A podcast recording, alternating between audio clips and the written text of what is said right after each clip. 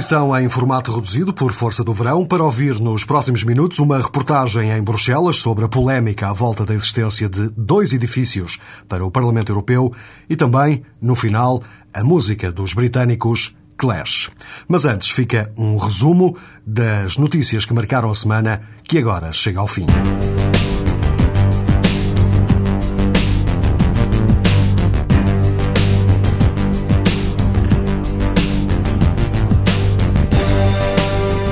Depois de ter recebido os enviados da Alemanha, França e Reino Unido, o primeiro-ministro israelita disse que estava disposto a receber uma força de estabilização da paz europeia no Líbano, desde que tenha um mandato forte e um número muito significativo de soldados. No entanto, o Comissário Europeu para o Desenvolvimento disse ter muitas dúvidas que os 25 países da União consigam chegar a um entendimento para o envio de uma força militar para o Líbano. Luís Michel afirma ver os europeus muito divididos e por isso prefere que a força internacional tenha o aval das Nações Unidas. Na Alemanha, Angela Merkel lançou fortes críticas à comunidade internacional por não ter dado a ajuda necessária ao Líbano para desarmar as milícias do Hezbollah.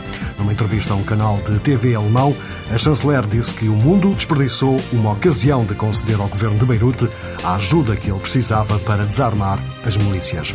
Angela Merkel refere-se concretamente à Resolução 1559 das Nações Unidas, que defendia o reforço dos poderes do governo do Líbano para desarmar o Hezbollah, uma resolução aprovada em dezembro de 2004.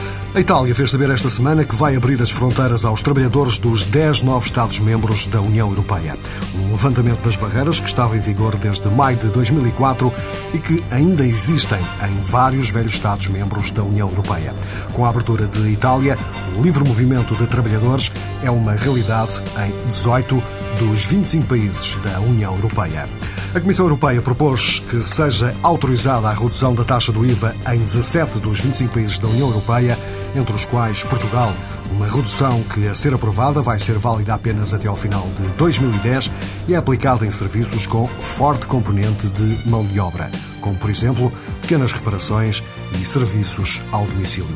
Alguns países já seguiam esta prática, mas agora a Comissão propõe que o leque seja alargado e devidamente autorizado. Entrevistada pela cadeia de televisão Euronews, a Presidente da República da Finlândia, o país que preside atualmente a União Europeia, disse que a Rússia representa hoje mais uma oportunidade do que propriamente uma ameaça. Tarja Anonen sublinha que a Rússia de hoje é a melhor Rússia que alguma vez tivemos. Partilha os valores europeus e até ajuda a defendê-los. A meio da semana, Luís Amado, Ministro dos Negócios Estrangeiros do Governo Português, pediu à Presidência Rotativa da União Europeia uma reunião urgente dos Ministros dos Estrangeiros dos 25 para discutir a situação no Líbano. Entrevistado pelo jornalista Emílio Fernando, Luís Amado justifica este pedido. Considerando que há um repto à União Europeia nesta situação, nós temos que assumir todas as nossas responsabilidades e é esse o sentido da minha comunicação ao Ministro dos Negócios Estrangeiros da Finlândia, que tem, como sabe, a presidência da União Europeia, com quem falei hoje longamente pelo telefone, que me informou das diligências que tem feito, como informou outros Estados-membros, e tendo em consideração a necessidade de nós eh, consertarmos mais estreitamente as posições da União Europeia sobre uma crise tão grande alcance, propus justamente essa realização de uma reunião extraordinária do Conselho de Assuntos Gerais, uma vez que só no próximo mês de setembro haverá uma nova reunião ministerial. Encontrou receptividade nos, nos, nos seus homólogos, e, em especial? Não, eu dirigi-me apenas ao Presidente da União Europeia em exercício, pessoa do Ministro dos Estrangeiros, eh, essa situação será avaliada na sequência das diligências que a Presidência naturalmente fará. Passagem pelo Porto, Durão Barroso, Presidente da Comissão Europeia, disse não conhecer ainda a proposta portuguesa, mas sublinhou os esforços que estão a ser feitos para conseguir um cessar-fogo no Médio Oriente. Espero que, em concertação, todos nós possamos fazer ouvir a voz da razão.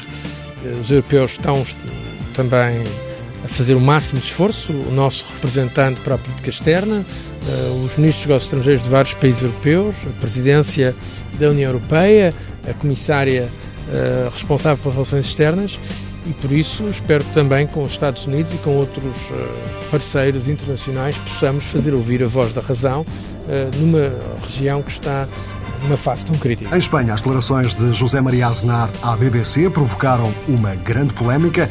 O antigo primeiro-ministro espanhol disse que, se for necessário, a NATO deve bombardear o Líbano. You are now saying that NATO should be bombing Lebanon. If is necessary, yes. Uma frase que desencadeou a polémica nos termos relatados a seguir por Henrique Pinto Coelho, correspondente da DSF em Madrid. Dirigentes e ex-dirigentes do PSOE, o partido no governo, reagiram com dureza às declarações do antigo primeiro-ministro conservador. O secretário de organização, José Blanco, diz que Aznar foi demasiado longe. Já o antecessor de Aznar no governo, Felipe González, considera que as declarações são um disparate que faz lembrar os argumentos utilizados para invadir o Iraque. José Maria Aznar ainda é o presidente honorário do PP presidente da FAIS, uma fundação que fomenta o debate político e membro da administração da News Corporation, empresa do magnata da comunicação australiano Rupert Murdoch. Recentemente, Aznar abandonou o Conselho de Estado, um cargo incompatível com as novas funções. Sinais de divisão em vários países europeus perante a guerra no Líbano. A edição de quarta-feira do jornal online EU Observer deu conta precisamente dessas divisões entre os países da União Europeia sobre o papel que o alto representante da União para a política externa deve ter perante a crise do Médio Oriente. O jornal dá como exemplo a forma aparentemente pouco entusiasta com que a presidência finlandesa respondeu a uma carta de Jacques Chirac que pedia que fosse dado um mandato claro e inequívoco a Javier Solana para negociar em nome dos 25. Um diplomata europeu citado pelo EU Observer diz que nem todos os países da União aceitam dar protagonismo ao alto representante da União para a política externa. Também na quarta-feira, entrevistado pela rádio espanhola Cadena Ser, Javier Solana disse que vai ser muito difícil conseguir obter um cessar-fogo no Líbano. Eh, não é fácil, eh, não lhe quero, não lhe quero enganar, não vai ser fácil, porque tanto los unos como los otros quieren no volver al estado, la situación anterior al inicio de estas hostilidades.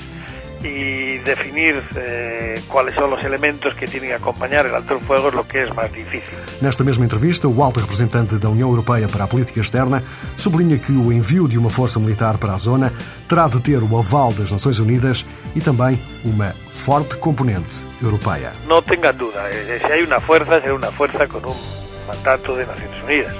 Eh, ¿Cómo será la estructura de la fuerza? Eh, será una fuerza donde habrá varios países, habrá una componente espero yo que haya un componente europeo eh, importante que le dé la fuerza y la credibilidade suficiente, pero será un mandato de Nações Unidas e nisso estamos todos de acordo. Na quinta-feira, a Comissão Europeia fez saber que vai disponibilizar mais 10 milhões de euros para ajuda humanitária no Líbano.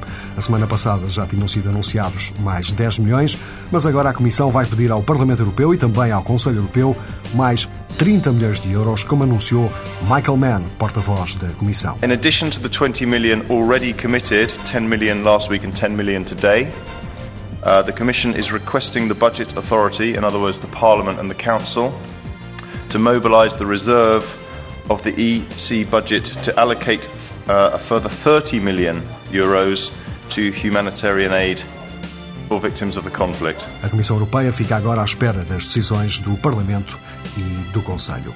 A partir de outubro, os barcos de pesca portugueses e espanhóis poderão regressar às águas marroquinas, isto se o Parlamento de Rabat aprovar o acordo que foi assinado esta semana em Bruxelas pela União Europeia e pelo governo marroquino. O acordo já estava concluído há um ano, devia ter entrado em vigor em março deste ano, mas o processo sofreu consideráveis atrasos. O acordo tem a duração de quatro anos e, durante esse período, a União Europeia vai ter que pagar ao governo marroquino 144 milhões de euros. 36 milhões por ano. Os barcos europeus estão impedidos de pescar em águas marroquinas desde 1999, altura em que chegou ao fim o anterior acordo entre Bruxelas e Rabat. Um estudo feito pelo segundo maior banco grego diz que a única forma de salvar o sistema de segurança social do país do colapso é obrigar as pessoas que entraram no mercado de trabalho na década de 90 a trabalhar até aos 75 anos. O estudo tem 17 páginas, teve em consideração a demografia do país. Até agora, os gregos podiam reformar-se até aos 65 anos, mas a taxa média de saída do mercado de trabalho está abaixo dos 60 anos. Esta semana ficamos também a saber que os cofres da Comissão Europeia para a Ajuda Humanitária estão a começar a ficar vazios, muito por culpa das atuais crises no Líbano, na Palestina e no Sudão. Um porta-voz do Gabinete para a Ajuda Humanitária da Comissão disse que se surgir agora um novo terremoto ou um tsunami, os cofres da Comissão podem ficar em dificuldades. A mesma fonte disse que não é possível retirar dinheiro que já está destinado e programado para os refugiados do Congo e para as crianças da Coreia do Norte e desviá-lo para o Líbano, como pediu a Comissão.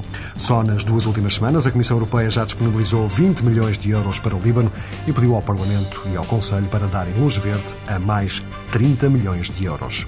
A presidência finlandesa da União Europeia marcou para a próxima terça-feira uma reunião de urgência dos ministros dos Negócios Estrangeiros dos 25, precisamente para discutir a situação no Líbano. Entretanto, o ministro dos Negócios Estrangeiros do governo de Helsínquia e a comissária europeia para as Relações Exteriores seguiram na quinta-feira para a zona, como referiu um porta-voz da Comissão. She's spending today uh, her time with the, with the Finnish foreign minister traveling from Lebanon to Israel to Gaza. De resto, a Comissão Europeia também considera que a Conferência de Roma teve alguns aspectos positivos, como, por exemplo, a abertura de corredores para ajuda humanitária e o acordo de princípio para um cessar-fogo. The positive uh, result, of course, is the agreement on, uh, on corridors, on humanitarian corridors and humanitarian flights. And we see as a positive aspect too uh, the fact that the, the participants agreed on the principle of ceasefire, although it was not possible to find uh, an agreement yesterday. Já a imprensa inglesa olha para o que aconteceu em Roma como uma autêntica carta branca para Israel continuar os ataques no Líbano. Há muito tempo que a existência de dois parlamentos europeus, um em Estrasburgo, outro em Bruxelas, causam alguma confusão. É uma polémica antiga, com muita gente a dizer que não faz sentido existirem dois edifícios com o mesmo propósito. Só que nos últimos tempos a polémica ganhou uma nova dimensão, com direito a petição na internet e tudo. Os contornos deste caso contados a seguir na reportagem de Vasco Gandra, correspondente da TSF em Bruxelas. A petição lançada na internet por um grupo de eurodeputados reivindica uma sede única do Parlamento Europeu em Bruxelas contestam a deslocação quatro dias por mês de Bruxelas para Estrasburgo, onde se realizam as sessões plenárias, por considerarem que implica custos financeiros substanciais para os contribuintes. Alterar a situação exige a unanimidade dos chefes de Estado e de Governo da União Europeia, por isso, nesta altura, a iniciativa não leva a lado nenhum, segundo Manuel dos Santos, um dos 14 vice-presidentes do Parlamento Europeu. Decisão tomou-se decisões de equilíbrio entre os principais Estados-membros fundadores da União Europeia. Ora bem, se é matéria eminentemente política, eminentemente constitucional, sendo eminentemente constitucional, só pode ser alterada por unanimidade. E, portanto, é um disparate completo é pensar que um, movimento, por mais eh, fortalecido que seja em termos de assinaturas, possa, no atual quadro de, de, digamos, legislativo em que vivemos, com o Tratado de Nice e com os tratados que estão neste momento em vigor, fazer qualquer tipo de alteração no Conselho sem ser por unanimidade.